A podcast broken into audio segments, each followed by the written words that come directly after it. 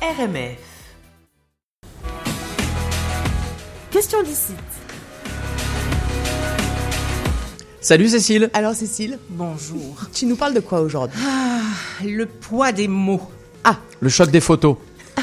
ouais, Ça, c'est le- c'est Paris Match. Euh, S'il te plaît, Julien, euh, c'est le début de ma chronique, alors ça serait bien que tu me voles pas Non, la vedette. oui, mais aujourd'hui c'est Gaudriol. Aujourd'hui c'est comme Écoute, euh, voilà, moi j'ai décidé maintenant, euh, j'interromps tout le monde, je fais ce que je veux. Voilà. De toute façon, et en plus, je suis à la console, comme euh, les auditeurs savent peut-être. Donc, si euh, si je ne suis pas content, je peux appuyer sur le bouton et on ne t'entend plus. Tu vois Ok, ok, ok, c'est bon, tout, tout va bien, tout va bien. ça. Non, le poids des mots justement, c'est vraiment, c'est quelque chose d'extrêmement important. Oui. Ouais. Au Québec, le poids des mots. Mais justement, juste après ce petit titre de rien du tout, certains d'entre vous, n'est-ce pas, Julien, Oui. auront probablement, parce qu'ils sont d'origine française, com- complété euh, presque par automatisme le poids des mots, le choc des photos. Bah, mais, ça. mais bien au-delà de la célèbre devise de Paris Match, on peut à nouveau constater comment nos référents culturels sont ancrés dans nos vies, souvent à notre insu. Si partager une même langue, en l'occurrence le français, nous semble faciliter la communication, justement, ça facilite, mais pas forcément ne résout le tout. Les écueils demeurent nombreux. Cette impression d'aisance linguistique que nous n'aurions pas dans une autre langue étrangère ne devrait pas nous dédouaner de faire un effort de vigilance, d'écoute, d'écoute attentive à l'autre, mais aussi à soi. Car si les mots semblent les mêmes, leur poids est différent, qu'on soit du Québec, du Cameroun, de Belgique, de France ou encore d'Haïti.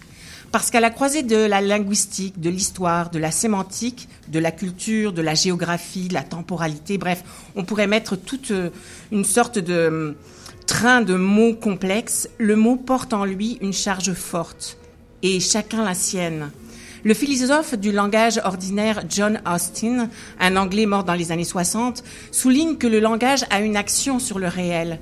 Chacun de nous ressent, le ressent au quotidien. Il y a les mots qui blessent, les mots qui sont doux, les mots dits, les mots doux, le- les mots qui changent la donne, qui peuvent vexer parfois, même si l'intention n'était pas là Bah, c'est ça. Des mots qui ont, sont une référence au passé, un code, un groupe donné, tranche d'âge, milieu professionnel, référence au territoire.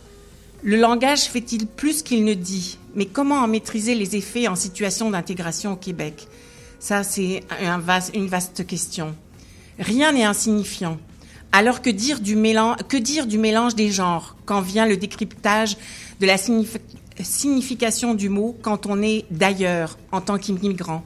Comment trouver ce dénominateur commun qui nous permet de comprendre et de décliner, d'échanger sans malentendu ou du moins en minimisant les zones floues, les zones grises où parfois le conflit naît sans qu'on le veuille. C'est une gageure, le travail d'une vie. Parce qu'en acceptant de prendre pays, même si on ne prend pas Marie, on accepte d'apprendre un nouveau langage, même si nous, sommes, nous avons l'impression d'être pareils. Même si nous sommes francophones, la langue n'est pas la même. Si le mot a une importance primordiale dans la communication, c'est toujours à double tranchant. Une même phrase peut être décodée différemment selon l'interlocuteur. Par exemple, si c'est un aspect idiomatique, le verbe chialer, qui a le même niveau familier tant au Québec qu'en France, ne signifie pas la même chose. En France, c'est pour dire pleurer, alors qu'ici, c'est plutôt râler. Ou encore, si lors d'un 5 à 7, on vous invite, il n'est pas automatique que les consommations soient offertes. Alors, comme disait Albert Camus, Oui, ça effectivement. mal, oui, on, l'a- on, on- ouais, on y a eu droit à celle-là.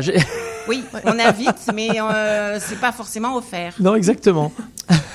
Pour revenir un peu plus haut dans le dialogue, on pourrait dire que, euh, on pourrait faire référence à Albert Camus qui disait mal nommer un objet, c'est ajouter au malheur de ce monde. Alors, plutôt que de mettre l'emphase sur ce qui nous sépare, ce qui est difficile, nous pourrions aborder la compréhension de la communication au Québec comme l'apprentissage d'une langue nouvelle, d'un code à décrypter, être attentif, ouvert, vigilant. Ainsi, au lieu de se désoler de tout ce qu'on ne comprend pas tout de suite, en changeant de paradigme, nous pourrions souligner nos communs, l'avantage de comprendre déjà beaucoup. C'est une bonne base, non? Et accepter que seul le temps, la curiosité, la pratique, oui, toujours la pratique, et le goût des autres nous permettront de mieux appréhender cette nouvelle culture qu'on tente de faire nôtre. Mais totalement. Et puis, quand j'ai commencé à écrire ce texte sur le poids des mots, m'est venu à l'esprit par association d'idées, toujours l'inconscient, le titre d'un magnifique livre québécois, Le poids de la neige, de Christian Gay-Poliquin. Il a même d'ailleurs reçu le prix France-Québec en 2017. Le poids de la neige, c'est l'histoire d'un homme blessé qui dépend d'un autre sans l'avoir souhaité. C'est une histoire d'hiver, d'isolement, de rencontres, de doutes qui s'accumulent au même rythme que la neige qui tombe. L'auteur dit croire que les arts du récit sont intimement liés à la vie pratique et à une attention aux détails. Parfait pour l'hiver qui ne saurait tarder, une belle lecture, une occasion de mieux comprendre un pan du Québec. C'est aux éditions de La Peuplade. Bonne lecture. Merci beaucoup. Merci. Merci. C'était la chronique Question d'ici.